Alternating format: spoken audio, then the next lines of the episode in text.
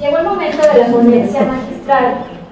¿Qué mediación tecnológica para qué universidad? Miradas desde la perspectiva. A cargo de la doctora Alma Herrera Márquez, moderada por la doctora Concepción Barrón Tirado. La doctora Alma Herrera Márquez es licenciada en Psicología, maestra en Enseñanza Superior y doctora en Pedagogía, con un diplomado en Prospectiva Universitaria del Centro de Investigaciones y Servicios Educativos de la UNAM. Es miembro del Sistema Nacional de Investigadores. Ha sido coordinadora del Observatorio de la Red de Macrouniversidades Públicas de América Latina y el Caribe y de la Cátedra UNESCO Universidad e Integración Regional. Por otra parte, ha participado en el diseño y conducción y evaluación de cursos relacionados con educación superior, dirigidos a la formación de docentes universitarios en diversas instituciones de educación superior, nacionales y extranjeras. La doctora Concepción Barrón Tirado es maestra y doctora en Pedagogía por el Colegio de Pedagogía de la Facultad de Filosofía y Letras de la UNAM, donde obtuvo el grado con mención honorífica. Es miembro del Sistema Nacional de Investigadores nivel 2. Actualmente es investigadora titular del Instituto de Investigaciones sobre la Universidad y la Educación, ISUE, de la UNAM, profesora visitante del posgrado en Educación de la Facultad de Ciencias de la Educación de la Universidad Autónoma de Tlaxcala desde 1995. Fue jefe de departamento en Ciencias de la Educación y coordinadora de la licenciatura en Pedagogía de la ENE Paragón y coordinadora del posgrado de Pedagogía de la UNAM. Sus principales líneas de investigación son currículum, mercado de trabajo, información profesional y estudios de posgrado. Adelante. ¿Quieres decir algo, Cochita? Sí. Bueno, buenas tardes. Le damos la más cordial bienvenida a la doctora Almerrera, que ya se ha dicho mucho, ¿verdad? Nuestra presentación, pero sí es una académica muy reconocida en el ámbito de la educación. Le vamos a dar la palabra. Gracias. Gracias, doctora Barrón. Buenas tardes a todas y todos. Eh, quiero eh, tomar en serio la palabra de que esto es una reflexión. Eh, y bueno, no, no empieza ahorita, sino es una reflexión que ya lleva mucho tiempo y que cada vez nos presiona más a pasar a la parte de la propuesta. Pero también quiero confiarles que, esta, que de alguna manera los planteamientos que hoy quiero compartir con ustedes, eh, de alguna manera también empezaron hace como tres horas en la oficina del doctor Cervantes, en una reunión que teníamos para otra cosa, donde terminamos analizando eh, incluso hasta la frontera que hoy día toca la ciencia con otras dimensiones, incluida la dimensión de la espiritualidad, y que nos llevan a pensar en, no solamente en qué tipo de universidad, para qué tipo de educación y para qué tipo de país, sino que sobre todo nos llevan a pensar a qué tipo de ser humano tenemos que, este, estamos pensando hoy en el siglo XXI. Em, yo sé que ustedes son muy jóvenes pero aún los más jóvenes nacieron el siglo pasado. Aquí no hay nadie menor de 15 años, o sea que este, todos venimos del siglo XX y en el marco del siglo XX y de los paradigmas que nos acompañaron en el siglo XX, em, hoy día arribamos al siglo XXI con un conjunto, me parece muy importante, de preocupaciones, pero también con un conjunto fundamental de nuevos interrogantes para los cuales no tenemos respuestas. Eh, también quiero confiarles, si lo citan afuera los desmiento, que yo ya tenía otra conferencia este, con mi PowerPoint eh, muy sistemática, llena de imágenes, hasta que eh, voy a responsabilizar aquí a mi amigo Juan Luis Soto, que me dejó de tarea ver una película en las vacaciones y se me ocurrió verla hasta el sábado. Este sábado pasado y ahí me desestructuró completamente y me llevó a pensar en otro conjunto de reflexiones que me parece fundamentales, sobre todo porque en la apertura de hoy de lo que se trata es de que pensemos en realidad cuál es la perspectiva de la mediación tecnológica y cuál es la perspectiva que de manera particular tendría en el ámbito educativo. Y por eso quiero empezar narrando un poco eh, esta primera película y después otra que habla de lo mismo, pero es la utopía la plantea en otra dirección. La película de la que eh, quiero compartir, seguramente muchos de ustedes la vieron, si no, este, creo que va a ser una buena oportunidad para verla. Se llama Ex Machina o Ex Machine, como ustedes quieran, y habla, em, sobre todo trata la confrontación de un joven programador frente a la inteligencia artificial. Y mm, tiene todos los matices que me parece em, nos llevan a reflexionar, o sea, un edificio eh, ultra moderno, ultra limpio, ultra minimalista, en medio de un bosque verde, este, de montañas, de este, acantilados, eh, de ríos y vaya, de, una naturaleza que a uno le arroba el alma y que de alguna manera lo instala en esta doble posibilidad que tenemos las personas, los seres humanos, de sorprendernos tanto con la naturaleza y con todo lo que ello representa, pero también de sorprendernos y maravillarnos con todo lo que es la inventiva, la construcción, la ciencia, la ingeniería humana, que lleva a replantearnos las cosas del sentido del mundo, del sentido de la existencia humana y del sentido de nosotros en el cosmos y en el universo. Eh, no se las voy a contar toda la película para que si no la han visto la puedan ver y si ya la vieron eh, puedan volverse a recrear en ella, pero en una distopía, hablando de, usando términos prospectivos, lo que ocurre al final es que, bueno, y aunque no se los debiera contar, pues ya ni modo, ya estoy aquí. Se las voy a tener que platicar, pero al final em, la robot que sintetiza tanto los temores como las esperanzas y las posibilidades de la inteligencia artificial, termina por eh, asumir el poder, el control de las cosas y tiene la mm, capacidad o la posibilidad de tomar la decisión de definir entre la vida y la muerte de los dos seres humanos que habitan esa casa. No les voy a decir cuál es su decisión, pero digamos que el sentido final es em, este, este temor permanente, me parece, en muchas personas acerca de que las máquinas puedan tomar el control de la vida humana del, este, y que sobre esa base puedan asumir una dominación sobre los hombres y sobre las mujeres también, por supuesto, hablando de género.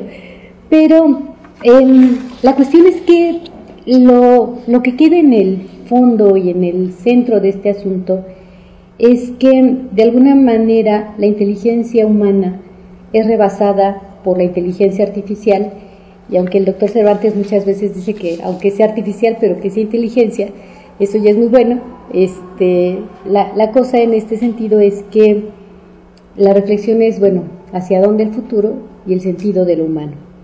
Hay otra película que hablando, eh, tratando el tema de la inteligencia artificial y del romance que se estrenó en el 2014, que seguramente muchos de ustedes también la vieron, se llama Her, em, lo que refleja, lo que habla, de lo que se trata, es de esta utopía donde un hombre este, solitario, con muchos conflictos emocionales, finalmente termina enamorado de un sistema operativo en un momento de transición humana en el que no resulta ni tan extraño, ni tan desafiante, ni tan aterrador que haya un vínculo romántico, amoroso, afectivo, incluso sexual, entre un, hombre y entre una voz que no tiene una corporeidad, pero que de alguna manera tiene la capacidad de desatar todas las imágenes amorosas, románticas, apasionantes incluso,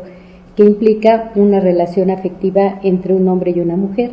Y al final, igual pasa un poco lo mismo, las máquinas se independizan, toman control sobre su propia vida y el, sentido que queda al final de la película es esta idea de eh, hacia dónde definir una nueva subjetividad, o, una, eh, o darle un contenido distinto a la subjetividad, toda vez que la tecnología al estar en contexto, o más bien al invitarnos a un contexto sociodigital distinto, también nos impone retos y también nos impone desafíos que inicialmente pudiéramos no haber considerado. a lo mejor muchos de los que estamos aquí pudiéramos pensar o afuera pudiéramos pensar que esto es un asunto que solamente se puede ver en las películas.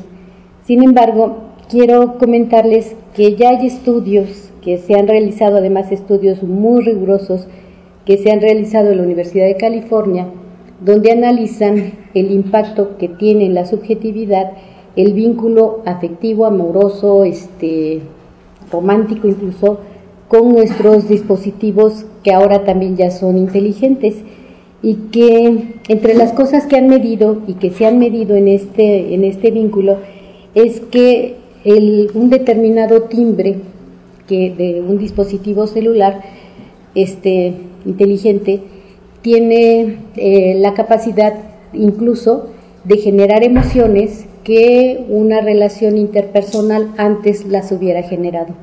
De tal forma que no es que estemos enamorados de nuestros celulares, solamente nos sentimos perdidos cuando se nos olvidan, pero en general, o sea, no, no es que eso pase, pero lo que sí está pasando y que me parece que es real y que forma parte de este contexto que estamos analizando, tiene que ver con el hecho de que hay nuevos procesos en la subjetividad, nuevos procesos que están definiendo formas de relación humana de convivencialidad distinta y que em, de alguna manera nos imponen la necesidad de dar otro tipo de respuestas que obviamente no son respuestas tecnológicas, porque la tecnología está ahí, es poderosa, existe y impregna todo, sino que las preguntas a las que nos lleva esta reflexión tienen que ver sobre todo en la nueva naturaleza de las relaciones humanas, del aprendizaje, del conocimiento, em, de la forma, vaya, en que los seres humanos definimos incluso una articulación distinta con el universo o con el cosmos.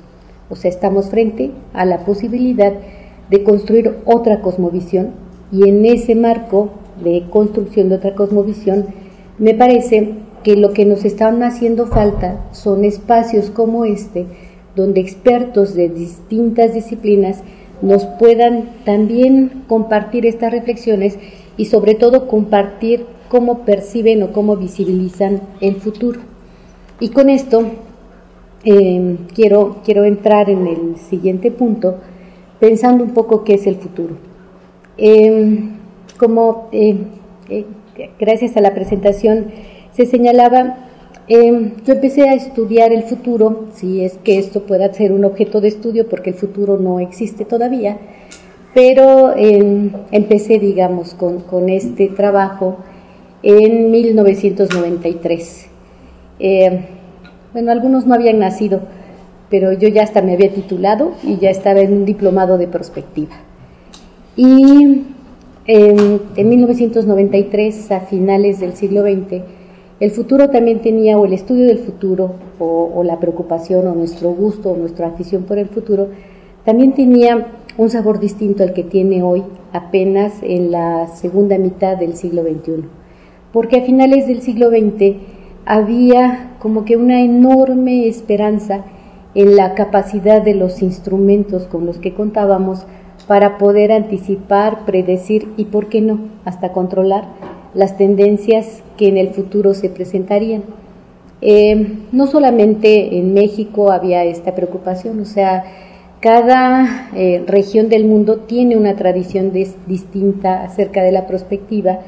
En los europeos, por ejemplo, hablan de futurología, eh, no porque tengan una bola de cristal y quieran adivinar el futuro, sino porque en el fondo el estudio de la perspectiva nos lleva no solamente a anticipar la posibilidad de diversos o de múltiples escenarios, sino que el solo hecho de poder ver o de poder observar todos estos futuros también mueve a la acción humana, de tal forma que si de algo se es consciente es que cuando uno hace un ejercicio de perspectiva, necesariamente uno tiene que dar el siguiente paso, actuar sobre el presente para poder asegurar una aproximación hacia el futuro.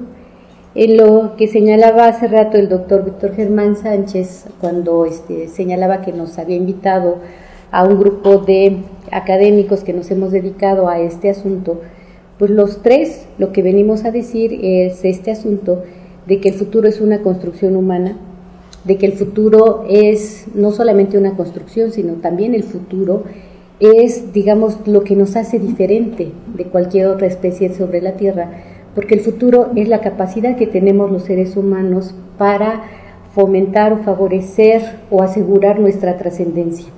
Y em, había un acuerdo general de que incluso cuando tomamos la decisión de tener un hijo, pues también lo hacemos en el fondo con esta posibilidad de poder trascender. Pero las obras humanas, no solamente las científicas, sino también las artísticas, también tienen que ver con esta intencionalidad propia de los, de los seres humanos de trascender. Pero el futuro no solamente nos lleva a pensar que esto es una, una posibilidad o es parte de nuestra naturaleza, sino que nos habla de que de una cierta seguridad eh, ontológica que tenemos los seres humanos, de que aun cuando nosotros este, muramos, las obras que dejemos, los libros que publiquemos, este, los lienzos que pintemos, a la música que compongamos o los hijos y nietos, etcétera, que tengamos, de alguna manera van a constatar nuestra em, posición en el tiempo y en la historia de esta humanidad. Y eso era cierto hasta hace muy pocos años. Em, caminábamos con esta idea de la durabilidad de la vida que nos trasciende a pesar de nuestra muerte y en esta perspectiva eh, confiábamos mucho y seguimos confiando en esta capacidad.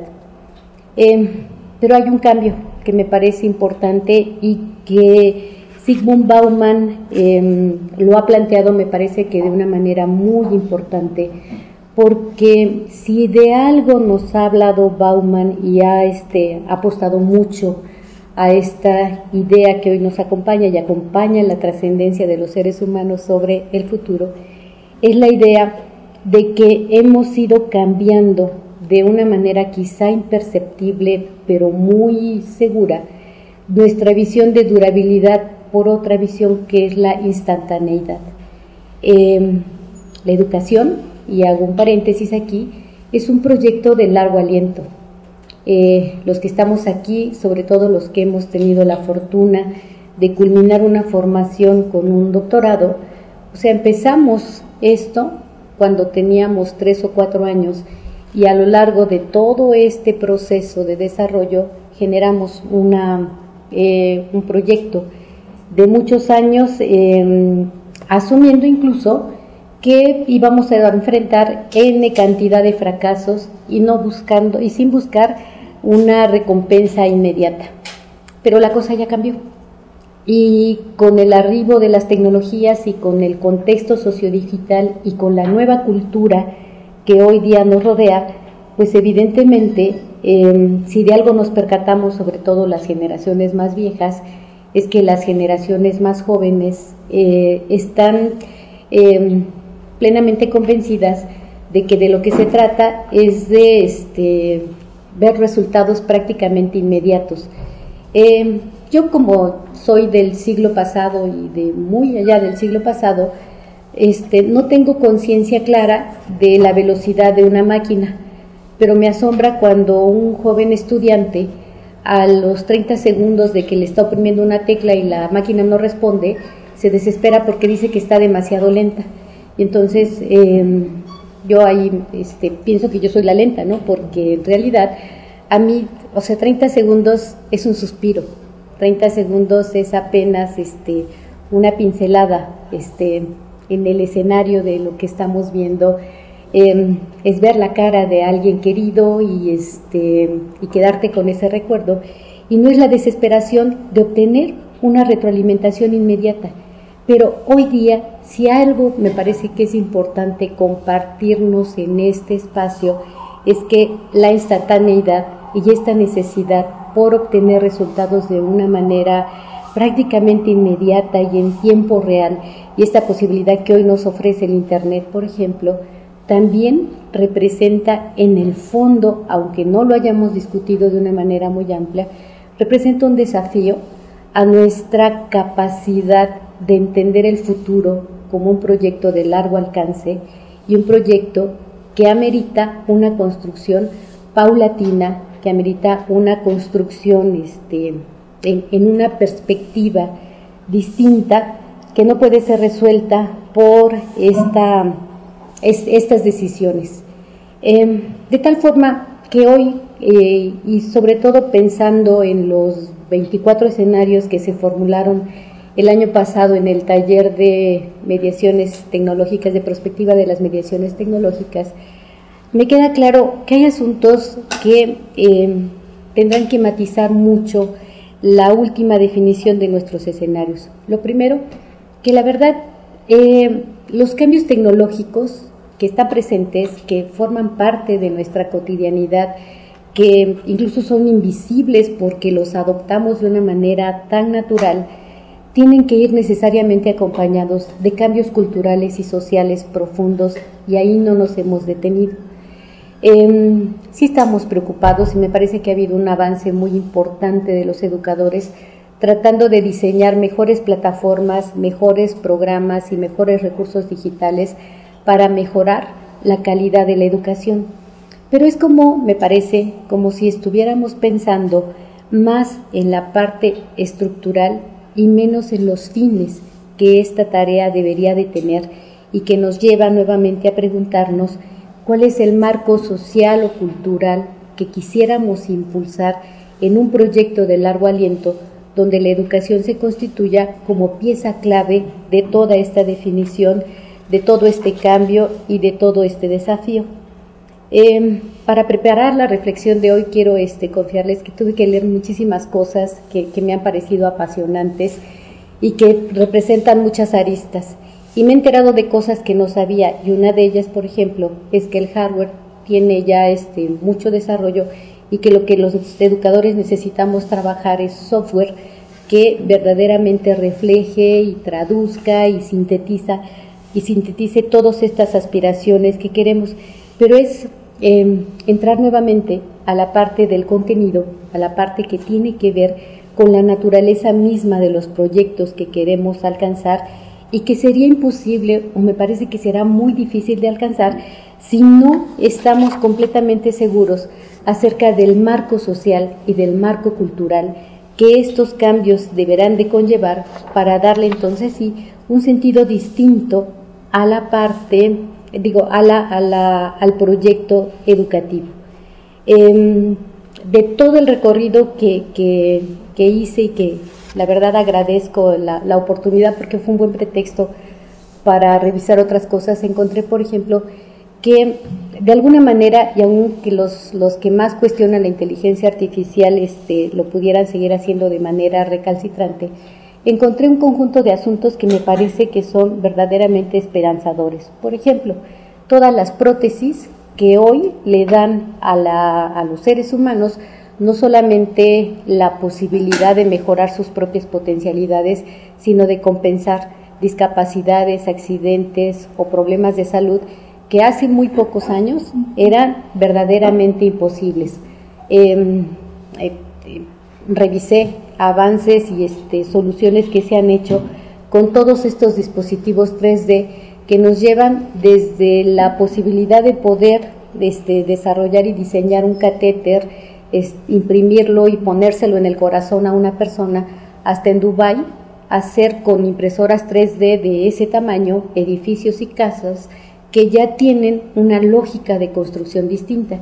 Y no es solamente que nos, nos maravillemos ante la, ante la tecnología, sino que en el fondo son los problemas éticos también que esta actuación y que estos e, nuevos escenarios nos representan. Por ejemplo, em, es indudable que hoy como nunca es posible, a través de todos los avances de la biología, manipular el genoma humano y es posible eh, incluso este, hacer operaciones en fetos y todo eso para evitar que tengan problemas. Pero también encontré muchos planteamientos que señalaban que en un cierto nivel de desarrollo humano también va a ser posible, eh, ya es posible hoy día, porque ya, ya existen esos laboratorios, es posible hoy día modificar el ADN para hacer niños que sean mucho más inteligentes, más altos, más fuertes, este, con mayores capacidades que las que pudieran tener las personas que no, que no este, tienen acceso a esto. Y, pero junto con eso, o sea, como que no hay soluciones perfectas.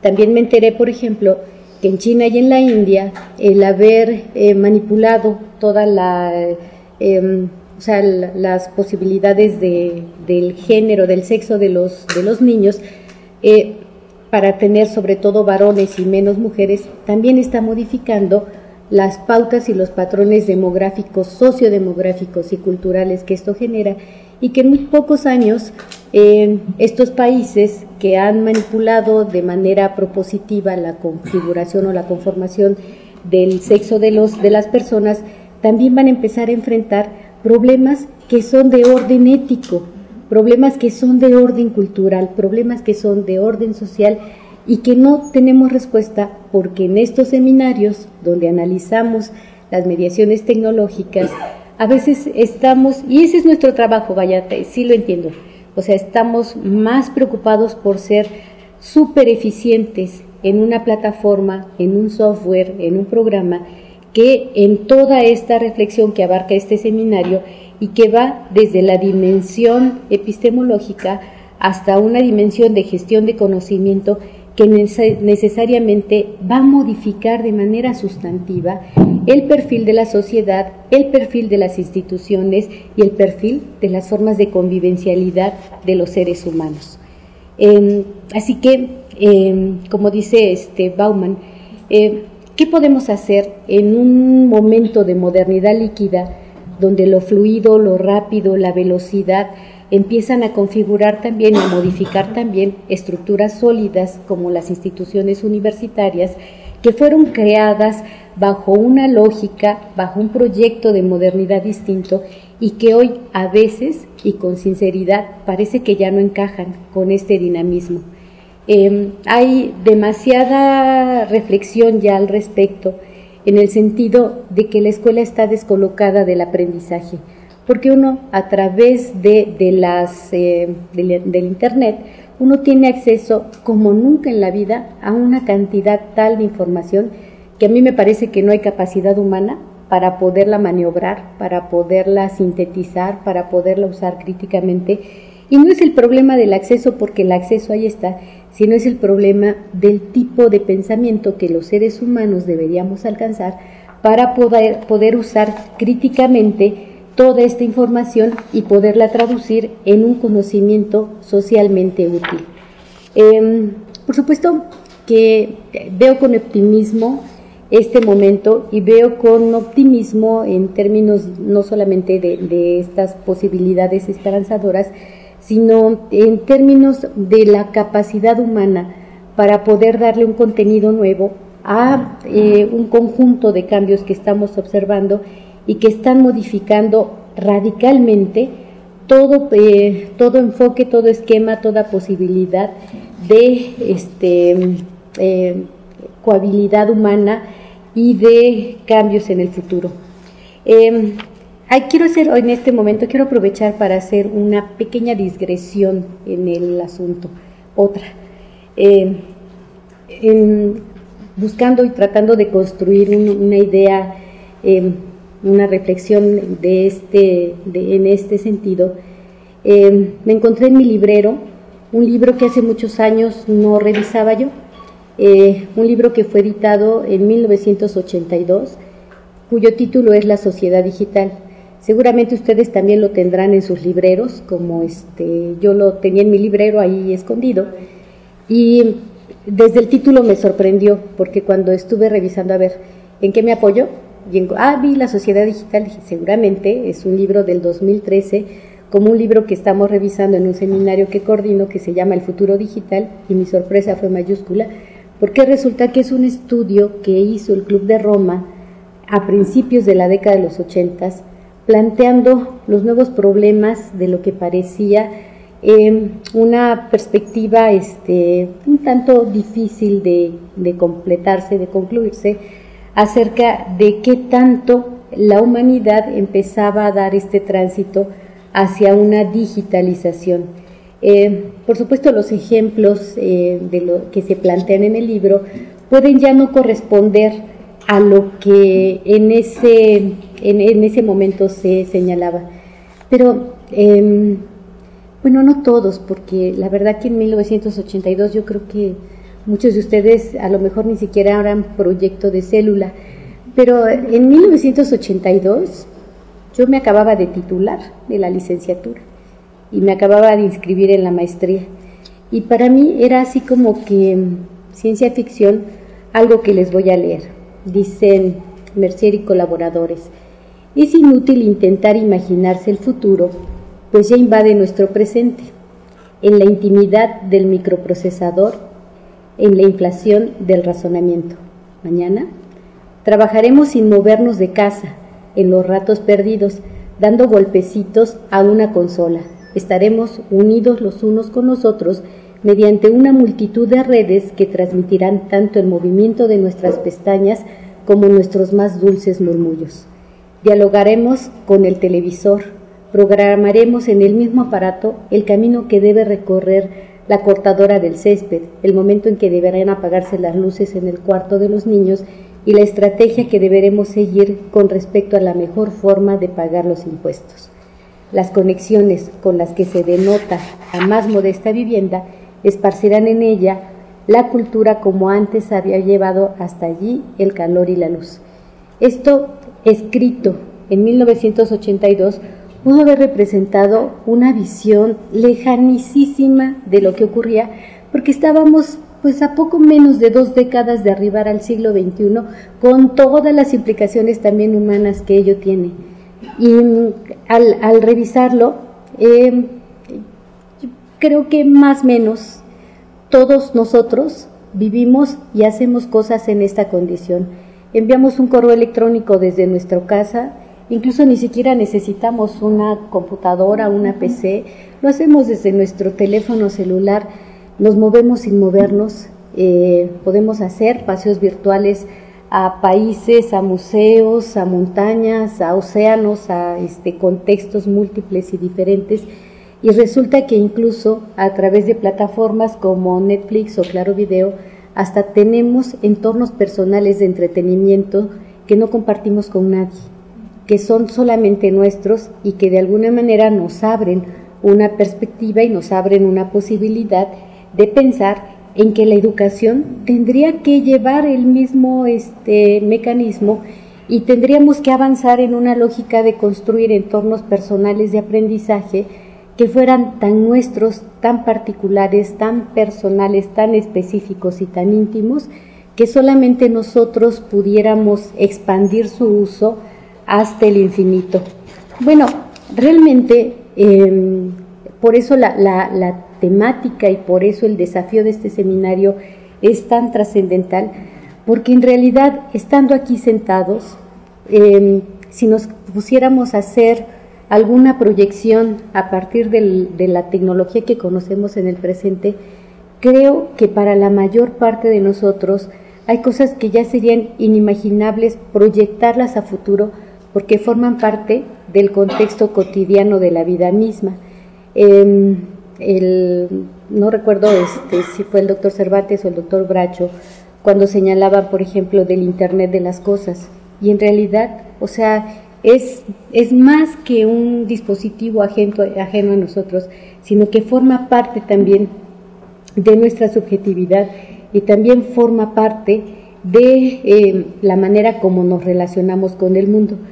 Eh, yo acabo de comprar un, coche y les digo a mis amigos y a mi hijo que está poseído, porque en realidad hace cosas que, que yo no, o sea, no espero que haga de manera así directa, porque este, está todo tecnologizado y está poseído, ¿no? Entonces habla y, me pregunta y bueno, yo le contesto.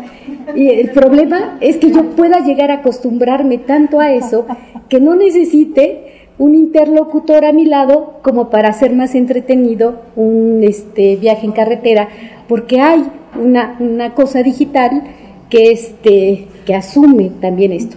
Bueno, más allá de que eso pudiera ser una anécdota, Lo que es real es que eso sí está modificando la forma como los seres humanos este, definimos nuestra propia naturaleza, pero también la forma como los seres humanos estamos dispuestos a proyectar el futuro sobre la base de que los desafíos que estamos este, enfrentando son ya tan cotidianos y están tan en nosotros que ni siquiera forman parte de una reflexión acerca de las implicaciones éticas o de las implicaciones en la subjetividad que eso conllevará. Em, yo eh, nuevamente les comento, o sea, cuando leí todo el libro del 82 y parecía que estaba yo leyendo este como la narrativa de mi vida cotidiana en ese momento. Entonces digo, bueno, ¿cuál es nuestra capacidad humana para abrirnos estos espacios y poder anticipar o poder hacer proyecciones de largo aliento? Los expertos en prospectiva señalan que el horizonte de tiempo de 50 años nos ofrece, digamos, una posibilidad interesante, lejana, pero todavía factible, de poder maniobrar sobre el presente.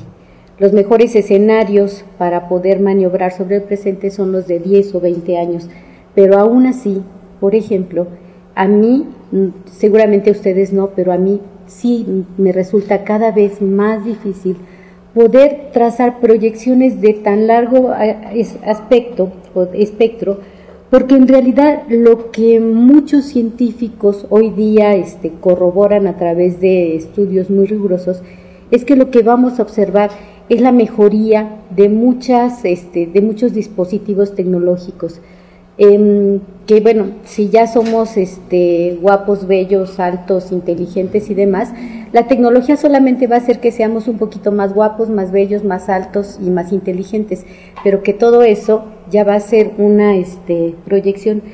Yo creo que no, yo creo que vale mucho la pena en estos espacios como el que hoy se nos presenta y como el que hoy inicia esta nueva fase, que abramos una reflexión amplia acerca, por ejemplo, de los desafíos que el aprendizaje va, a enfrentar. Em, porque a veces ya lo decimos tan de sentido común y tan de manera tan cotidiana que todos esos aspectos pierden su carácter crítico. Em, hace unas horas cuando estábamos en, en la reunión con el doctor Cervantes, comentábamos, por ejemplo, que los pedagogos, y yo soy, este, me honro de ser doctora en pedagogía, o sea que los pedagogos hemos verdaderamente intentado mejorar los asuntos que tienen que ver con la calidad del aprendizaje. Pero en todo esto que estamos observando nos hemos dado cuenta, y particularmente yo de una manera este, crítica se los confío, en que en realidad muchas de las innovaciones que la pedagogía, que la didáctica y que la tecnología han generado no tienen nada que ver con el conocimiento y la comprensión de cómo funciona el cerebro, de lo que nos ofrecen las neurociencias y de lo que ofrece la ciencia cognitiva para poder entender qué tipo de tecnología, qué tipo de dispositivos y qué tipo de recursos didácticos necesitamos. En, verdad, eh, yo me asombro porque es mi campo de trabajo que la producción que hemos hecho tratando de generar una enorme cantidad de recursos, tanto digitales como físicos, desde todas las ramas del conocimiento, son impresionantes, pero están basados en una perspectiva que tiene más que ver con la punta del iceberg que con el conocimiento de lo que ocurre justo en la base y en el núcleo del iceberg, y que mientras no hagamos esto, el tipo de recursos digitales, el tipo el de tecnologías, este, de procesos de aprendizaje, de entornos, de ambientes de aprendizaje, van a carecer todavía de algunos aspectos importantes que nos puedan llevar a alcanzar las utopías que tanto el doctor Bracho como el doctor Sánchez nos dijeron en este momento acerca de que el papel y la responsabilidad de las universidades es generar la mejor este, educación y de la más alta educación de calidad para el mayor número de personas jóvenes o viejas en este país. Pero si carecemos de esto, me parece que vamos a seguir cimentando un enorme esfuerzo en este tipo de procesos y eso nos lleva a que en este seminario, me parece, habrá que aportarle otros eh, aspectos más vinculados a la investigación, pero también más vinculados a la producción y a la generación de una nueva epistemología y de una filosofía que efectivamente sea comprensiva de la naturaleza de los cambios y nos dé una pauta que vaya más allá de los aspectos estructurales para poder aportarle entonces sí a la educación, al aprendizaje y a la formación humana perspectivas distintas. Porque si no, el otro asunto se me hace todavía más factible, o sea, sentémonos a que los biólogos este, moleculares y los que hacen estudios de ADN y de genoma humano y toda esta cosa que está avanzando en la biología sean tan este, adelantados, pero que este, sean tan baratos para que todos no necesitemos, así como en la Matrix, pues, conectarnos a un dispositivo que nos haga aprender, sino que haya ya este, genéticamente se pueda hacer. Yo creo que no. Yo creo que hay muchas cosas que se pueden hacer en otra perspectiva, que están en la base de todos estos múltiples escenarios y que nos obligan necesariamente a pensar y a asumir en una lógica distinta el tarea de, la tarea de la educación. Eh, por supuesto, creo que los tecnólogos han hecho muy bien su trabajo. Eh, los educadores vamos corriendo detrás de ellos, tratando de alcanzarlos y tratando de adaptar lo que ellos han hecho para que para mejorar los resultados de nuestro trabajo. Pero me parece que habrá que este, actuar en paralelo porque la tecnología está ahí y también como aquí ya se señaló, puede resultar incluso fascinante. De veras, o sea, es, es impresionante, eh, por lo menos a mí me resulta apasionante, que alguien en otro, este, en otra latitud, en otro país, en otra universidad en este planeta, puede estar dialogando conmigo y que además nunca nos tengamos que cruzar este, de frente, ni saludar, ni nada de eso, y que sin embargo nos podamos nutrir de todas sus reflexiones. Yo creo que efectivamente eso es una este, situación apasionante, pero también como, como Víctor ya lo señalaba hace rato, o sea, no basta el acceso a Internet, porque ahí está. De hecho, Internet, eh, como muchos expertos también lo dicen, es el mayor experimento de anarquía en la historia de la humanidad. O sea, no hay un invento más, más apasionante, más desconocido, más este, sorprendente, pero también más anárquico que el Internet, que las redes, que parece que ya operan solas, que, que tienen, no me gusta decir vida, que no, no, me gusta decir que tienen una vida propia, pero este, podemos utilizar esa metáfora, pero en realidad eso ya se mueve, aun cuando nosotros no lo queramos, y cada vez abarca un mayor número de personas con todo lo que ello implica, incluso una nueva ciudadanía y, este, y la posibilidad de poder coparticipar en la construcción de un mundo distinto o de una sociedad distinta. Entonces, bueno, hablar asuntos que en el 82 se señalaban como la conectividad, como el Internet, como las redes, como la posibilidad de conocer y este, de hablar a distancia, este, tener videoconferencias, hablar con nuestros seres queridos, hoy lo hacemos con este, un Skype, o sea, en el 82 eran así, de veras, una cosa impresionante. Yo no sé, pero este, de repente hasta me dieron ganas como de regresar a ese año, porque además había muchas cosas padres también, ¿no? Pero este, lo que me queda cada vez más claro es que eso que hoy es el presente también está definiendo y seguramente definirá nuevos futuros. Em, en este sentido, creo que vale mucho la pena em, atender planteamientos como los que hace Pierre Levy en un libro que me parece este, de lectura rigurosa que se llama La inteligencia colectiva, donde Levi señala asuntos que sí representan o no representan hoy día desafíos impresionantes, no solamente en el terreno de la economía, porque digamos que en el terreno de la economía hay muchas cosas que están relativamente resueltas, no porque tengamos una buena economía, sino están resueltas porque así operan, o sea, redes de innovación, este, la capacidad de mover dinero virtual, la redefinición de otras formas de, este, de economía, la descentralización, incluso la recomposición de los monopolios, o sea, todo eso que opera en la economía digital, vaya, son asuntos que incluso escapan de nuestra posibilidad humana para poder intercambiar o este, interactuar con ellos.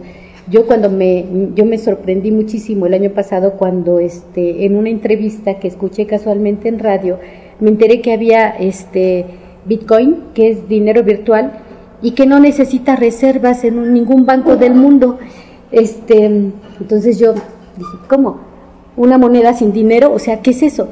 Claro, eso forma parte de la sorpresa que a mí me da vivir en el siglo XXI, pero no quiere decir que, este, que bueno, por el hecho de que eso exista, yo asuma que no, que no hay condiciones de, núcleo que se están modificando. Pero me parece que, la invitación que sobre todo hace Levi acerca de los desafíos del siglo XXI, la parte antropológica verdaderamente se antoja sugerente. ¿Por qué? Porque Levi señala que en realidad si hiciéramos un recuento global de lo que ha pasado en la historia de la humanidad, encontraríamos cuatro espacios de proximidad, que son cuatro espacios antropológicos. Y eso me encanta, o sea, entender a la antropología como un espacio de proximidad me parece que es muy, em, eh, es muy este, esperanzador porque nos da la posibilidad de darle un contenido nuevo a eso que conocemos como proximidad. Levi dice, hay tres espacios que han operado con eficiencia a lo largo de la historia de la humanidad y que de alguna manera han definido y hoy, hoy día siguen definiendo las formas en que los seres humanos nos intercambiamos, interactuamos, nos relacionamos. El primero, dice Levi, es el espacio antropológico de la Tierra, que es la identidad que nos mantiene unidos este, al cosmos. Em, el espacio antropológico de la Tierra fue propio de todas las culturas anteriores a la escritura y definía, pues sí, todo este conjunto de rituales de los seres humanos primitivos tratando de favorecer la seguridad o su propia seguridad en el planeta.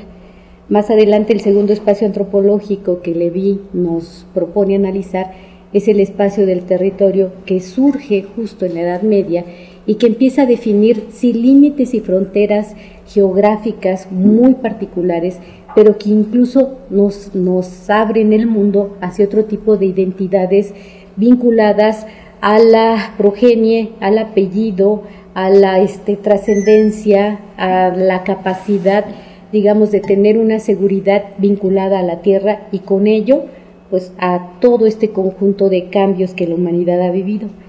El tercer eh, espacio antropológico que Levi señala es el espacio de las mercancías, que obviamente mueve este, desde el descubrimiento de América y, este, los grandes movimientos eh, de descubrimientos en distintas regiones del planeta, otra forma de ver y nos lleva a entender que el territorio también está compuesto por unos otros que en condiciones ya sea de subordinación o de dominación también plantean posibilidades distintas de intercambio, de relación, de vinculación y de movimiento. Pero el más importante, que creo que es nuestro desafío y por eso estamos convocados en seminarios como el de hoy, es el cuarto espacio antropológico que está en condiciones de emergencia, de surgimiento, que todavía no tiene una cristalización este, objetiva, absoluta, este, global, sino que en su carácter de emergencia nos convoca y nos invita a otras posibilidades y este nuevo espacio antropológico es el espacio del conocimiento que además se da en un entorno completamente distinto al entorno en que se dieron los tres anteriores espacios antropológicos, porque este se da en el ciberespacio y en el ciberespacio encontramos esta posibilidad impresionante, este, deliciosa, vaya, este, de una riqueza em, absoluta que tiene que ver con la capacidad de volvernos a encontrar y de volvernos a, construir con una lógica y con subjetividades completamente distintas.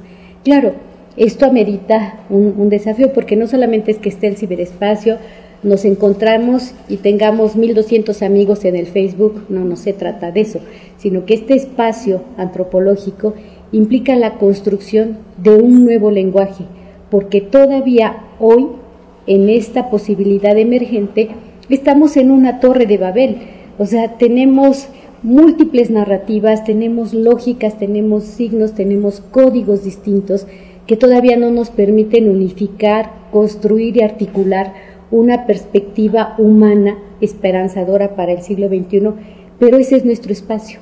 Y ese es el espacio donde la mediación tecnológica este, y donde la educación mediada con tecnologías de información y comunicación se asienta en una posibilidad enorme de trabajo, de construcción, en una posibilidad enorme de generación de nuevas pautas y formas de encontrarnos este, los seres humanos, pero además de hacerlo de manera diferente.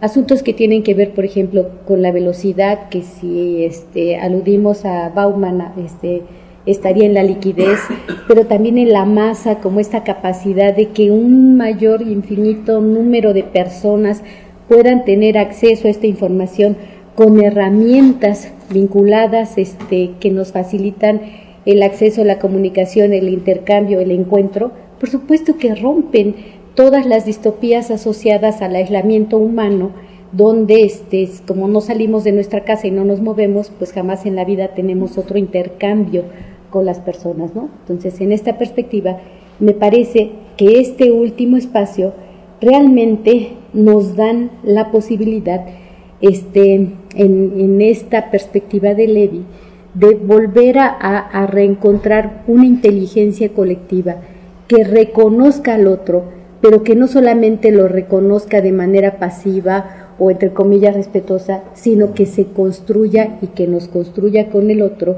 nuevos conceptos, nuevas formas de relación, nuevas instituciones, nuevos modelos, nuevas, nuevos esquemas formativos. Y si en el camino eso implica que tengamos que transformar las estructuras sólidas en las que nos sentimos cómodos y confortables, como son esas estructuras, pues habrá que afrontar ese desafío humano para poder generar posibilidades múltiples, innovadoras, diversas, eh, de reconocimiento de lo que hoy día puede constituirse como esa ciberesfera o ese ciberespacio que es, digamos, el, el, espacio antropológico del siglo XXI y creo que es responsabilidad de todos darle un contenido distinto y asumirlo críticamente en esta enorme posibilidad de repensar la educación, pero también de repensar el sentido de la educación para la especie humana en el siglo XXI. Eh, finalmente, solamente quiero compartir con ustedes una idea que defiendo desde hace muchos años. Eh, me parece que la educación es la única posibilidad que tenemos los seres humanos de generar espacios de construcción, nutricios, enriquecedores y este no sé si llamarle democráticos porque todos mis conceptos están este, trastocados por muchas cosas pero espacios donde todos nos sintamos incluidos y espacios donde todos podamos participar en esta nueva construcción. Sigo asumiendo que la educación pública y sobre todo la universidad pública sí están comprometidas no solamente con los jóvenes, sino están comprometidas con los países y con sus naciones para definir un contrato social distinto que abra otras posibilidades de trabajo. Sigo pensando que los educadores somos eh, de, todos los actores sociales, somos eh, actores importantísimos porque en nuestras manos sigue estando la posibilidad de participar en una perspectiva humana y formativa distinta y que sin eso este, este planeta no tendría ningún sentido. Y en esta perspectiva estoy plenamente convencida que este seminario como espacio donde las ideas se cultivan, donde las ideas se nutren y donde las pautas y los escenarios tienen que generar otro tipo de acciones, tiene que seguir constituyendo, digamos, la pauta que le dé un sentido distinto a la educación, a la educación pública en el siglo XXI y a la educación pública en el siglo XXI en este país. Gracias.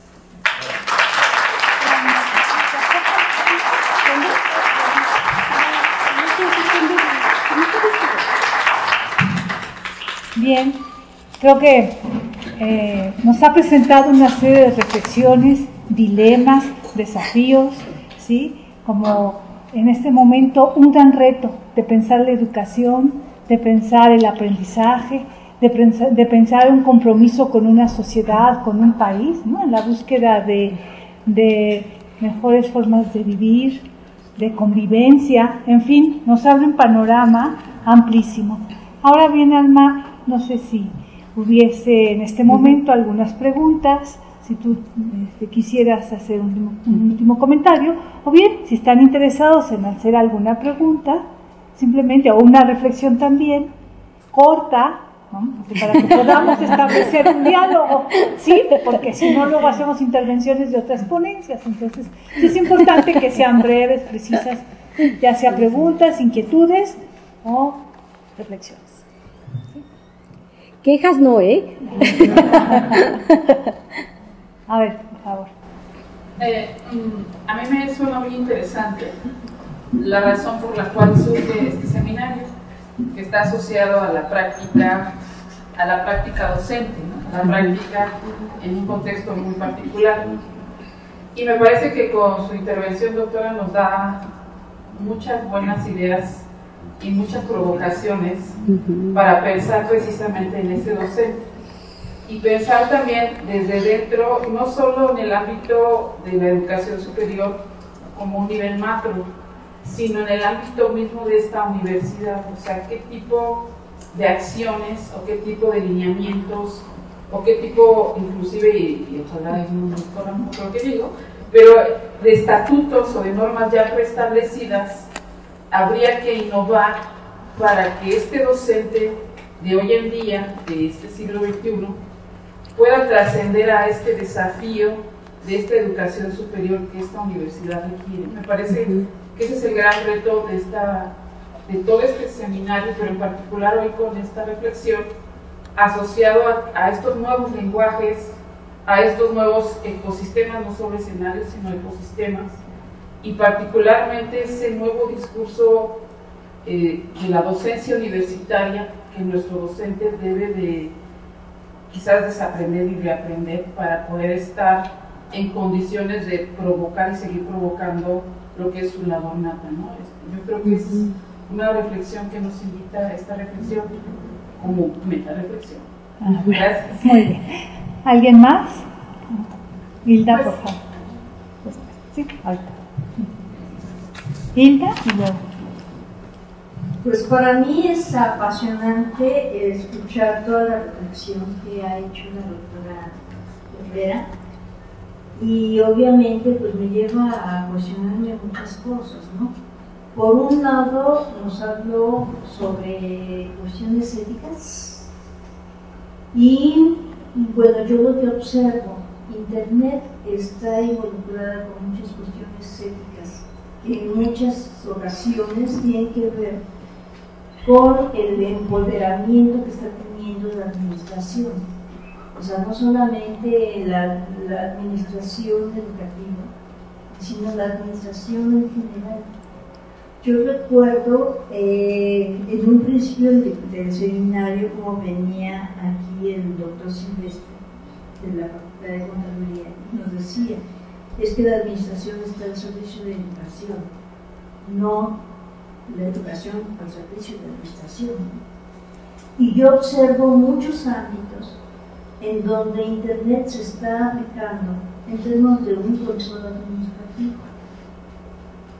Por otro lado, es como, como establecer una lucha de generaciones cuando yo creo que una de las cuestiones que está haciendo Internet es precisamente que desaparezcan las, generaciones, esa brecha generacional, porque finalmente los jóvenes también nos están enseñando. Ya no es de realidad el hecho de que el adulto le transmite, le, provoca, le, le, genera, lo enfrenta conocimiento. Yo a veces me ¿será? Porque yo lo que observo, por ejemplo, entre mis alumnos, es que ellos están enseñando a los otros alumnos, que nosotros estamos creyendo que estamos utilizando las tecnologías. Y yo noto que, por ejemplo, van cambiando las generaciones que voy teniendo en los grupos. Y que este, si yo les hice la corrección, por ejemplo, cómo me tienen que enviar un mensaje, la primera generación a la que hice yo la, corrección mm, tuvo muchos errores, pero resulta que la siguiente generación están mejor sus ensayos. Y no fui yo. Fue precisamente como la herencia de la otra generación, la que apoyó a la otra para hacer mejores trabajos. La otra también tiene que ver, en el sentido, la otra reflexión tiene que ver, en el sentido de que estamos muy preocupados por eh, involucrarnos en todo este cambio pero también este, Anita, está aquí, y, este, y yo hicimos un trabajo para pedagogía que vamos a presentar en el encuentro de, pedagogía. Y para ello le pregunté yo al grupo que tengo, ahorita presencial, este, ¿desde cuándo tienes tu contacto con los medios de comunicación con finalidades de educación? Desde el kinder entonces ellos de alguna manera ya tienen una dinámica, tienen una forma de comunicarse que no solamente tiene que ver con contenidos, entre ellos se apoyan emocionalmente, entre ellos se apoyan socialmente, entre ellos se pasan las tareas, les damos su voz a ellos y tienen las habilidades sociales que nosotros les insistimos en aplicarlas en educación, pero lo queremos aplicar desde nuestra forma de contemplar las cosas. Cuando ellos traen una, una, forma de construir ese conocimiento de manera diferente. Entonces, mi reflexión ¿de verdad somos nosotros los que estamos enseñando? ¿O estamos enseñándonos todo ya? sin esa generación que anteriormente era como Muchas gracias. Por favor. ¿Sí? Luego le damos la palabra a la doctora. Ah, muchas gracias, fue muy interesante la, exposición. Muchas gracias, doctora Ana. Muy emotivo. Yo también coincido con la doctora Vila en, que este, pues es muy importante que nos ubiquemos dentro de lo que es la inteligencia colectiva de Pierre en que no solamente qué es lo que estamos aprendiendo nosotros en el seminario como docentes, sino lo que están buscando los estudiantes eh, de la educación, o sea, de ellos mismos, ¿no? Que, es lo que ahorita está destacando la, doctora Hilda. Y eso me parece pues, muy importante, sobre todo en este mundo, eh, como dice eh, la doctora lleno de, de incertidumbres y de cambios vertiginosos, ¿no? y, y, este, esta cuestión de romper el sentido áulico de, la educación, ¿no? Y, todos estos conceptos que surgen como, como la realidad aumentada o el Internet de los objetos, la inteligencia artificial, eso cómo, cómo lo viven ellos, ¿no? O sea, cómo, cómo integrarlos a, a este proceso. O, o, cómo tomarlo pero desde su perspectiva centrada en los estudiantes toda, toda esta, este, este seminario. Bien, gracias. ¿Hay otra intervención?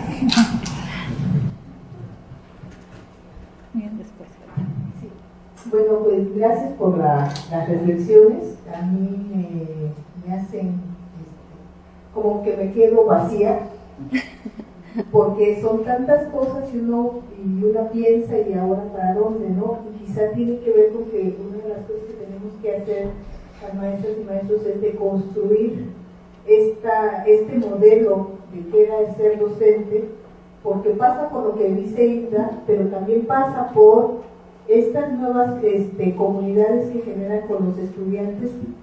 Eh, dice ella, los estudiantes les enseñan a otros o a otras pero también es cierto que se crea y que tiene que ver con el, cuál es el sentido y significado que el estudiante le está otorgando a la escuela.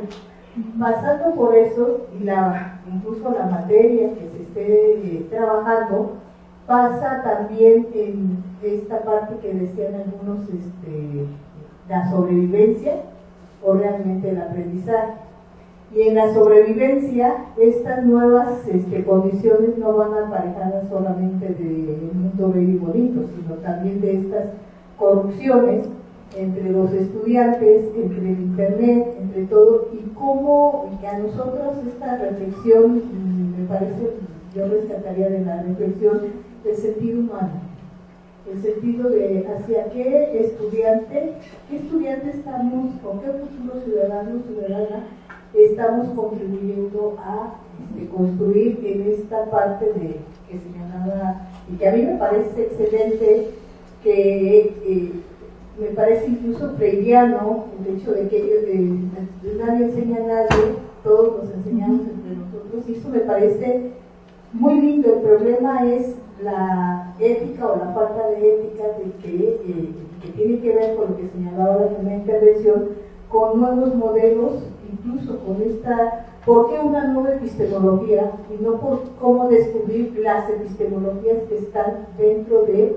eh, de las construcciones que se van dando en las diferentes mediaciones del proceso de aprendizaje. Víctor. Sí, este, tomo muy bien lo que, lo que acabas de decir. Yo creo que una de las principales reflexiones es precisamente el sentido de la educación ¿no? y, de, la ética. Y yo creo por ejemplo, este, hay algo que me gusta mucho de Morán, hay como dos, ideas muy interesantes que dice, ahorita no podemos, tenemos que tener una idea del mundo, que lo que hagamos localmente afecta a todo el mundo. O sea, como que es fundamental. Pero al mismo tiempo el mundo es diverso. Debe ser entre la diversidad y lo local también. O sea, cómo conservar lo local con lo global. Son grandes desafíos. Yo creo que esta globalización lo que, nos está indicando es que ya no estamos aislados. O sea, tenemos que pensar en el mundo. ¿no? Y en un mundo multicultural, en un mundo con éticas diferentes. Y yo creo que acá lo que nos invita es la reflexión del sentido de la educación. Yo creo que acá, bueno, en la UNAM lo tenemos claro, ¿no? La universidad pública, tenemos, bueno, pero, tenemos claro, pero tenemos como una postura ante eso. Yo creo que tenemos que volverlo a replantear, ¿no? Eh, ahora, en, esta, en estas nuevas condiciones, conclusiones de los ocupantes, donde incluso hay ideas que ya son viejas, que, que ahora parecen nuevas, vamos a aprender, o sea, todos podemos aprender. Y yo creo que en ese sentido la, la red lo permite. No es que el Internet imponga o no imponga. Por ejemplo, uno de los factores que se habla mucho de la gestión, efectivamente, o sea, hay un problema de la gestión Ay, que es la Pero tecnológicamente, por ejemplo, las redes, y eso tiene que ver con lo de Bauman, con las estructuras sólidas las líquidas, la red permite lo líquido, permite lo horizontal. Se pueden crear instituciones completamente horizontales no es un problema tecnológico, o sea, eso se puede hacer, pero es una cuestión de poder o de nuevas este, propuestas. Por ejemplo, hacen en una propuesta que hacen en Colombia, un nuevo sistema que también es un red, me, me interesó mucho la idea, porque dice, ya no está centrada en la administración, está centrada en los actores. Y eso es un cambio así importante. Lo que pasa es que todavía estamos en un esquema centrado en la administración.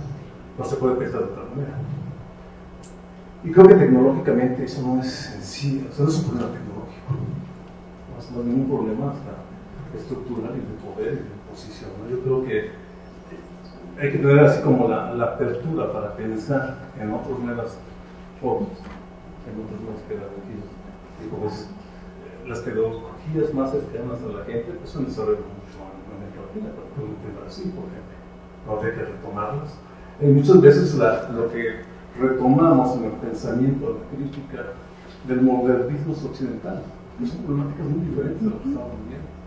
Y quizás porque nosotros, como país latinoamericano, sufrimos de esa modernidad. la, modernidad que tenemos acá es muy diferente a la modernidad que se tiene allá, que también está en crisis. Pero no, no nos pudimos subir a la modernidad se pudimos subir a esos países. Ese es un cambio completamente y yo creo que son a partir de esas, este, de, de, esta otra perspectiva, ¿no? de la, cómo ver una educación más cercana a nuestros intereses. Yo creo que estas reflexiones son las que nos permiten descubrir cosas que en la forma en que ya existen. ¿no? Es como para ampliar un poco más la reflexión. Muy bien, doctor Cervantes, por favor. Yo, yo dije que no, que no les dé la palabra a ese señor. es que yo creo que en los últimos 15, 20 años, en realidad ha, habido cambios muy importantes en todas las, las dimensiones. Yo creo que las tecnologías pasaron de ser una promesa a una realidad. Realmente las tecnologías que teníamos en los años 90 este, estaban muy mal, o sea, inestables, este, con muchas promesas no cumplidas, etcétera, etcétera. Actualmente las tecnologías alcanzaron un nivel de madurez en el que sí podemos pensar que, que las podemos usar en todos los niveles. La inteligencia artificial este, pasó de la gloria en los años 50, 60, del prestigio en los años 90 y retoma en 2010 más o menos otra vez un nivel importante. Entonces es eh, altas y bajas en todas las disciplinas. Eh, lo que dice Víctor de que no lo tenemos claro, este, en realidad lo que tenemos claro en la UNAM es qué hacer. No sabemos cómo hacer. Eh, en ese sentido, yo diría que no solo la UNAM, Creo que en todo el mundo ya hay mucho, mucha gente que sabe que se debe hacer. Hay que respetar la universidad, hay que respetar la globalización, hay que respetar el desarrollo local. Ya sabemos todo lo que hay que tomar en cuenta para crear la nueva educación del siglo XXI. ¿Cómo lo hacemos? Ese es donde todos estamos igual de mal. ¿okay? Yo creo que eso es interesante para todos, porque sí podemos aportar grandes cosas si logramos demostrar eh, encontrar un camino viable de cómo hacerlo. Entonces yo creo que eh, todos estos espacios hoy parecen tan importantes. O sea, muchas veces va a haber algo que diga alguien, que haga clic en los demás y diga, pucha, me faltaba eso. no, no, ¿Por qué no lo había pensado? Entonces eso va a hacer que la visión se vaya complementando y que todas estas partes que están incompletas en lo que pensamos, en lo que proponemos, realmente vayan encajando y que al final tengamos una propuesta que no solo sea, viable, sino que además sí funcione. Entonces, en la estamos en ese, en ese, momento de una gran oportunidad. Yo creo que, que nadie había estado en condiciones mejores de poder encontrar una forma de cómo hacerlo. Pues por eso, este, me parece que todo lo que preguntas, a mí la, las metáforas me encantan. Nosotros, ya el cerebro, este, tenemos dos metáforas. El cerebro es una máquina, por lo tanto la podemos reprogramar. podemos hacer cosas para que se reprograme, se, se realambre las neuronas y podamos hacer cambio. Y la segunda es el cerebro, el, humano es un animal. Por lo tanto, podemos aprender de, cómo hacen los animales para aprender, para, como para poder encontrar en otros, en otros espacios formas en que nosotros deberíamos de resolver nuestros problemas. Entonces, cuando tú hablas de las películas, la verdad es que eh, hay muchas de las películas que mencionaste en donde se, se presenta la inteligencia artificial en sus dos dimensiones. Podemos hacer máquinas que hagan exactamente lo que, lo que les pedimos que hagan nada más que eso, pero podemos cometer errores y podemos programar máquinas que hagan lo que les pedimos que hagan, pero además van a hacer otras cosas que no pensamos que, iban, a hacer cuando las programamos. Y por eso toman control, y por eso esclavizan a los humanos, y por eso todos los enamoran.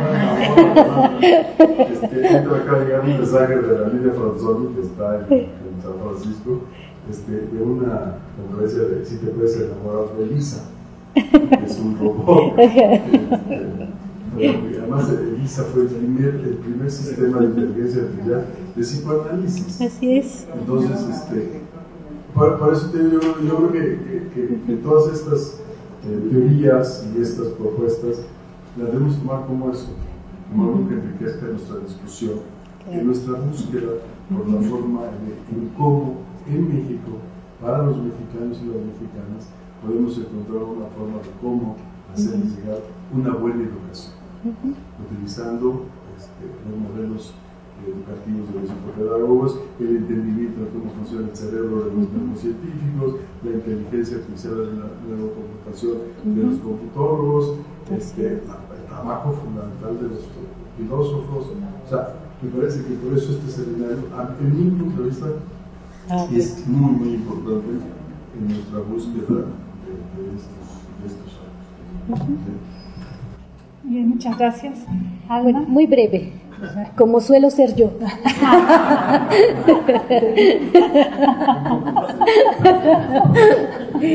Eh, les confío que hace rato comprometimos al doctor Cervantes para abrir un espacio de reflexión donde hablemos de estas cosas. Eh, con el doctor siempre hablamos de cosas importantes que tienen que ver con la educación, con las tareas, con el perfil cognitivo, con el proceso de admisión, con todo eso.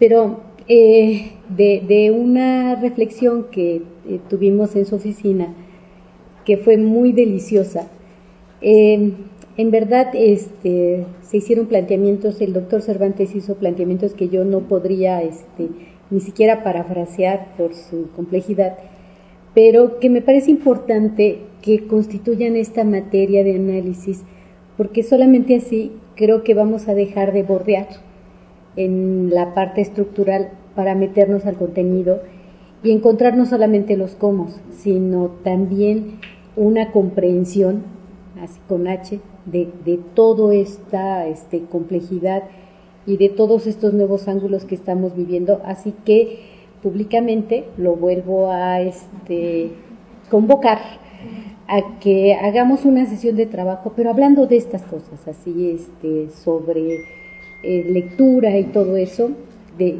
donde hablemos de núcleo, y creo que va a ser muy importante. De hecho, lo que, lo que platicamos es que en lugar de conferencias, sentemos a dos ahí que platiquen. ¿no? O sea, un especialista en en ciencias de la computación y un especialista en educación, y que empecemos a hablar de tonterías, o sea, de manera sin, sin un guion, y discutir como lo hicimos en la oficina. Sí, así. En la oficina empezamos a cuestionar cosas y entonces empezamos a hablar de lo que sabemos. No como si supiéramos. y la verdad que ahí se vuelve un diálogo este, muy nutricio. De manera muy espontánea sin, sin este, planeación. y, y, descubrimos huecos en lo que somos cada Así es. Yo creo que si logramos hacer eso, con dos o tres este, eh, grupos o parejas de, especialistas, en donde empezamos a dialogar con nosotros también de este lado. Sí. La, normalmente necesitamos que, oye, espera, ¿de qué están hablando? Este, yo creo que esa forma, un poco el formato, de tener un, conferencista que nos hable de un tema y nos provoque para que nos discutamos a un, a un diálogo que provoque, ¿sí? Eh, a un diálogo que, que, provoque la participación de todos y que realmente entremos en, temas que no sabemos. O sea, que, solo cuando, cuando empezamos a retarnos unos a otros este, salen esas cosas. Entonces, un poco lo que, lo que proponemos era eso. Que cambiemos una, probemos una vez un, cambio de formato y veamos que, cómo funciona. ¿Sí? Y si funciona bien, pues así seguimos. Si no, pues Claro. Pero sin PowerPoint. Que ese es nuestro desafío porque este, si no ya se rompe. Bueno, y este, la otra cosa muy breve, que voy a, voy a citar a, a la doctora Lupita Vadillo, porque de ella me fusilé una idea que, este, que siempre la cito, eh, o sea, está fusilada pero citada, eh, que tiene que ver con varios de los comentarios que se hicieron aquí. ¿Qué tiene que hacer el docente? Eh, en una, igual en una charla este, muy interesante con ella, me enseñó algo que me parece súper importante y que nos obliga a redefinir la función del docente y es que el docente tiene que ser un diseñador de contextos. Y que en este marco, el, cuando nosotros nos aventuramos a, en lugar de instruir o dar instrucciones o dar una lección o este, dejar una tarea o hacer una cosa de estas, que en este ejercicio creativo y en este ejercicio de, de replantearnos incluso nuestras propias dudas, tengamos la posibilidad de construir y de diseñar contextos. Así que este eh, como aquí está Lupita, si no estuviera, no la cito. Pero como está aquí, no, no es cierto, siempre la cito, siempre digo que en realidad este, esto me parece verdaderamente una, una posibilidad enorme donde podríamos sintetizar todas estas ideas que ustedes mismos acaban de decir y que también nos obligan a replantear cuál es el papel del estudiante. Y creo que eso este, pues abre muchas otras perspectivas, porque si los estudiantes nos han rebasado en hacer lo que nosotros hacíamos, digo, ¿qué caso tiene competir en una lógica que, este, que ya está definida bajo otra perspectiva?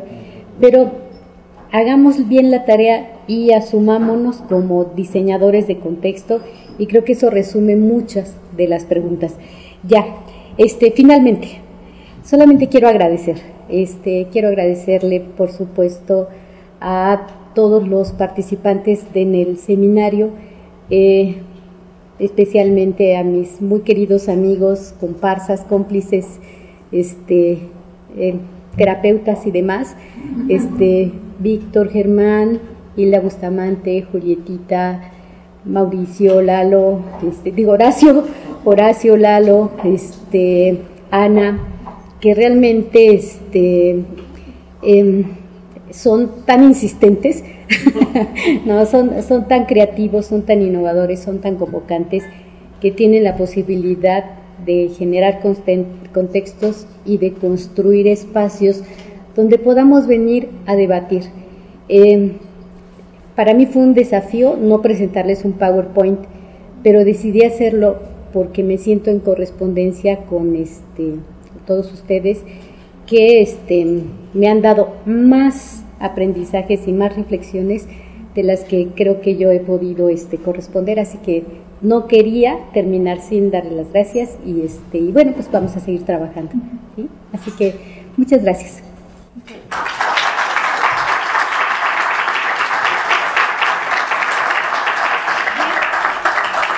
Ahora le vamos a entregar un reconocimiento, la Universidad Nacional Autónoma de México, la Coordinación de Universidad Abierta y Educación a Distancia, otorga la presente constancia, doctora Almerera Márquez, por la ponencia magistral ¿Qué mediación tecnológica para qué universidad? Miradas desde la perspectiva. En el marco del seminario, visiones sobre la mediación tecnológica en educación. Muchas gracias.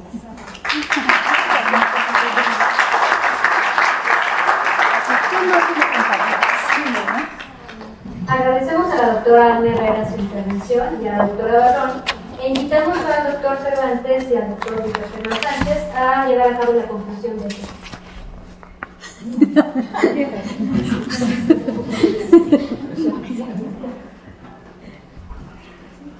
Yo voy de sorpresa en sorpresa.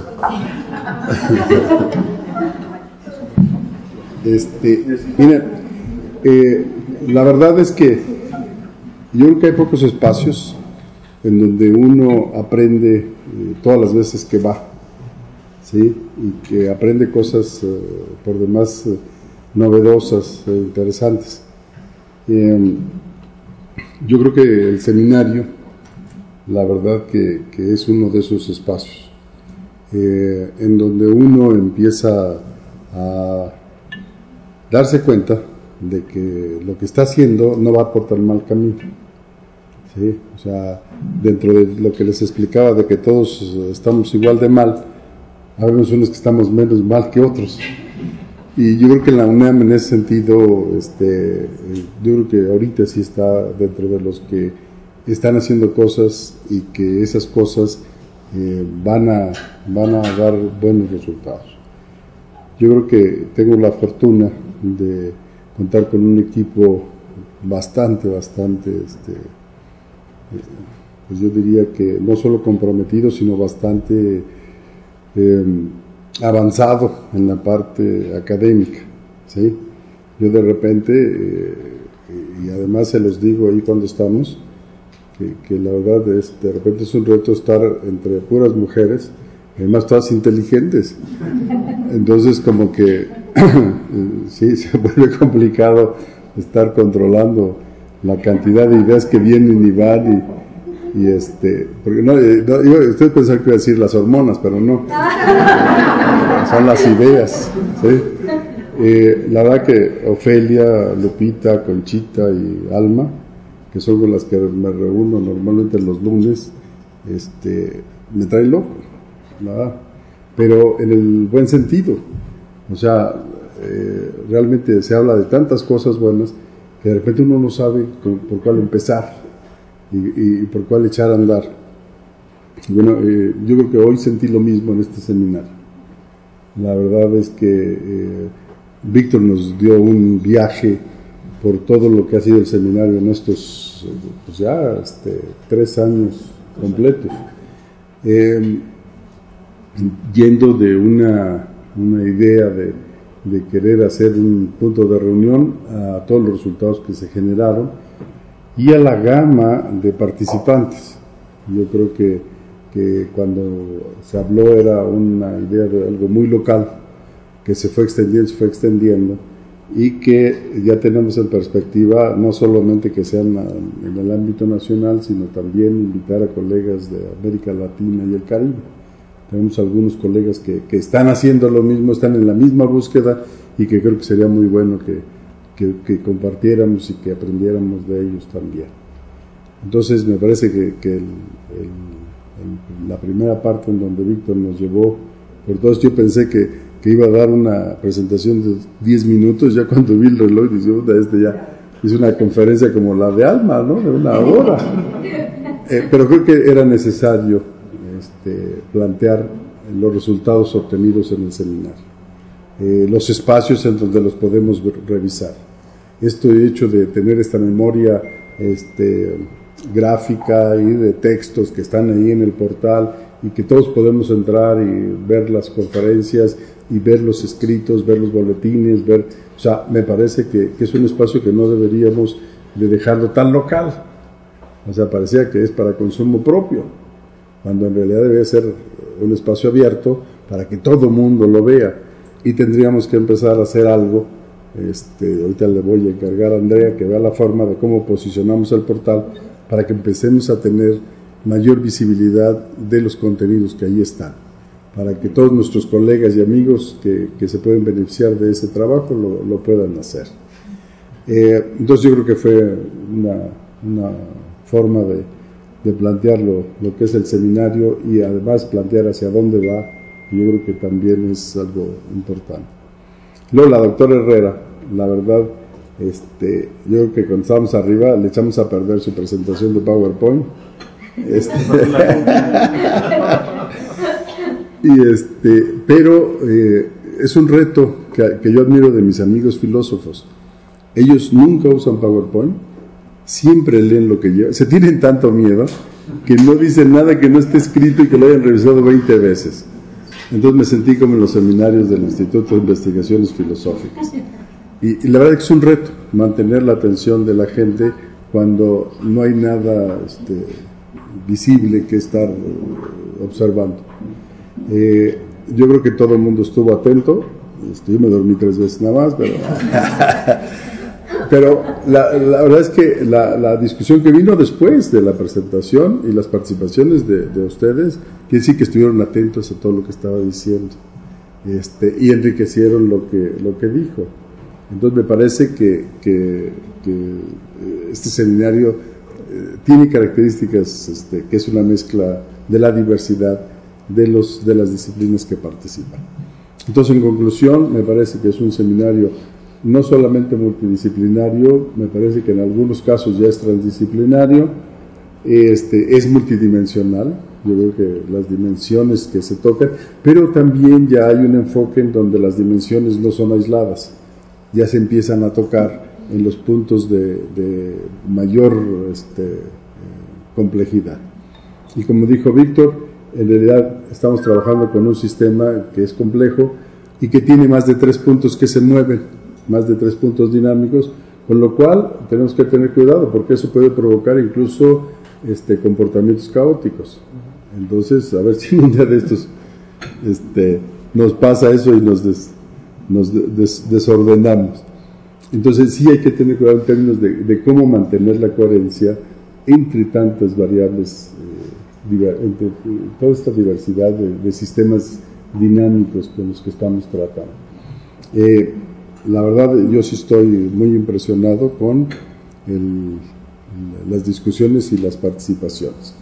¿sí? Este, yo creo que Almita es muy modesta, yo creo que sí aprendemos todos, pero siempre el que está aquí enfrente tiene una aportación muy importante. ¿sí? Eh, yo creo que en los próximos, las próximas sesiones, eh, si se atreven este, probamos un esquema diferente en donde pongamos a dos a discutir. Eh, en realidad eh, es lo que pasó hoy en la, en la, a mediodía. En realidad estábamos trabajando de algo muy formal este, y empezó a salir algún tema sobre la parte de, de si los pedagogos saben lo que están haciendo o no. Y entonces salió esto de que muchos pedagogos no conocen cómo funciona el cerebro, cómo se organiza este, y cómo funciona. Y, luego queremos diseñar estrategias para que ese, ese cerebro aprenda. Entonces, si pudiéramos integrar las neurociencias a la pedagogía, a lo mejor tendríamos mejores resultados. Y ahí empezó la, la, la es que serían las especulaciones, porque la verdad, cada uno de nosotros empezó a especular sobre qué pasaría si. Y, este, y yo creo que eso hace una discusión rica. Pero no debe ser una discusión entre los que están enfrente, ¿sí? sino debe ser una discusión en donde todos participen. Los de enfrente arrancan la discusión y en el momento en que haya algo que los del otro lado podamos aportar, me parece que hay que este, hacerlo de manera muy dinámica. Entonces me parece que las conclusiones de esta reunión han sido muy buenas, les repito, no solo en conocer la historia, no solo en conocer un planteamiento este, novedoso, sino también en ver las posibilidades que tiene el seminario y los formatos que podemos intentar para, para hacerlo. Y lo más importante es que lo que salga de aquí lo podamos aplicar casi inmediatamente en los programas que tenemos en nuestras manos. ¿Sí? O sea, tenemos un programa en el que nosotros somos los responsables al 100%, en donde podemos intentar cosas y, este, y que casi siempre que las hemos intentado han dado buenos, buenos frutos. Entonces yo creo que, que el seminario, lo, nosotros desde la perspectiva de la COED, este, lo vamos a explotar mucho más que lo que se había hecho en el pasado. Entonces creo que la conclusión, para mí una de las conclusiones importantes de esta sesión, es que, este, ahora sí por salud mental voy a estar casi todas las sesiones del seminario para mantenerme medio cuerdo y, este, y ver cómo, cómo aprovechamos lo que están haciendo ustedes en la, práctica de, la educación en la UNAM. Entonces, este, pues, muchas felicidades a todos.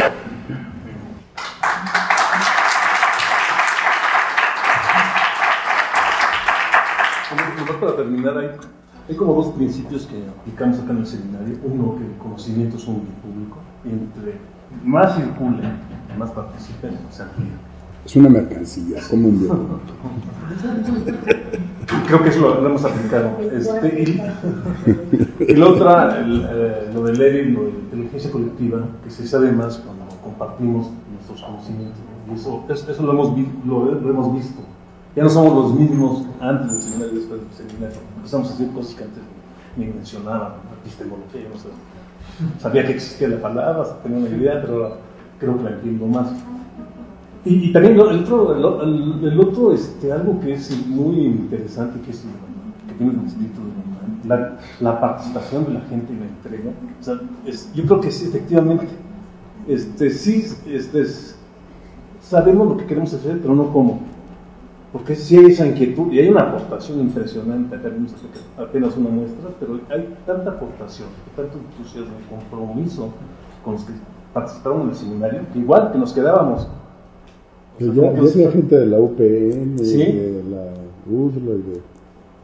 Gente que se ha integrado y que, este, y que efectivamente hay que emplearlo. Este, efectivamente tenemos que abrirlo más poner a disposición de todo este, todo este... Algo, algo que yo me acuerdo de las primeras sesiones era la participación de los estudiantes.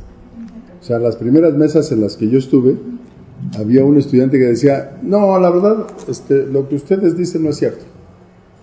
¿No? Entonces todo se quedó así como que, ¿cómo que no es cierto? Porque nosotros decíamos, no, ¿cómo deberían de ser los maestros? Y él decía, no, no, no, porque yo he tenido maestros que me dan todo, creen que yo no soy capaz de hacer nada y entonces me lo quieren dar todo digerido. ¿sí? Y luego tengo otros que son reflojos y no dan nada. Y, este, y nos, nos, ubicó, eh, nosotros asumimos ciertas cosas siempre. Entonces este, asumimos que los maestros son buenos maestros, todos, lo cual no es cierto.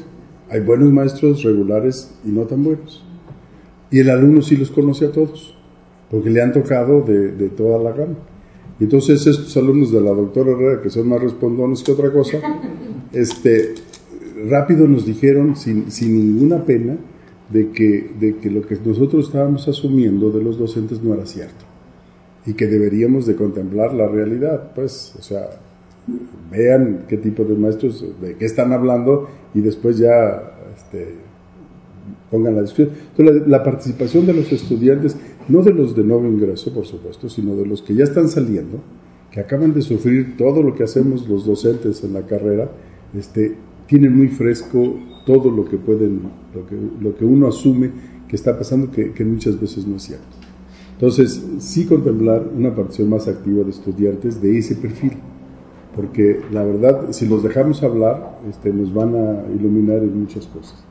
Y yo creo que de eso se trata en, en, esto, de que las aportaciones de, de, las discusiones y de todos estos ya, este, la, la concentración de todas las discusiones este, realmente sea algo útil, primero para entender qué está pasando en, en, la educación y segundo para proponer cómo podríamos hacerlo mejor. Sí.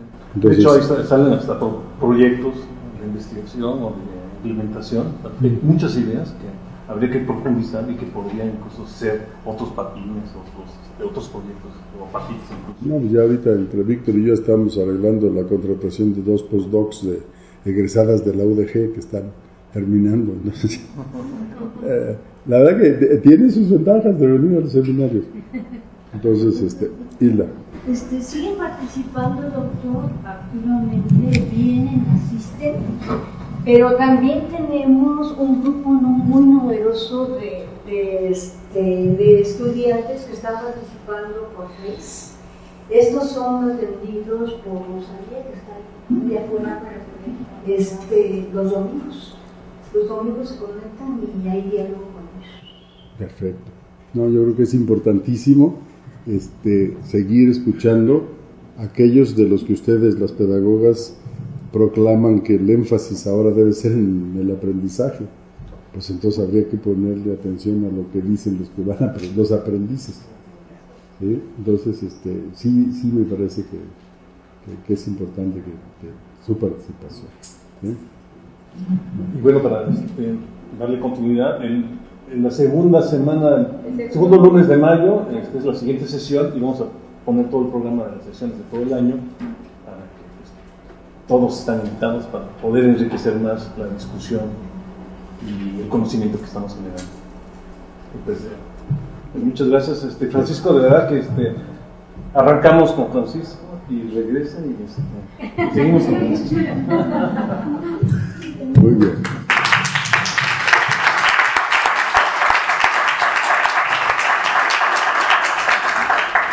Bueno, muchas gracias, pero también les quiero pedir que eh, nos manden por el correo electrónico. Este, bueno, yo les voy a mandar un correo para invitarlos a que nos den sus datos a quienes necesitan justificar su estancia en el seminario y a quién dirigimos la carta para que los podamos invitar y no tengan problemas administrativos. Bueno, como siempre damos en recuerda cómo terminamos nuestra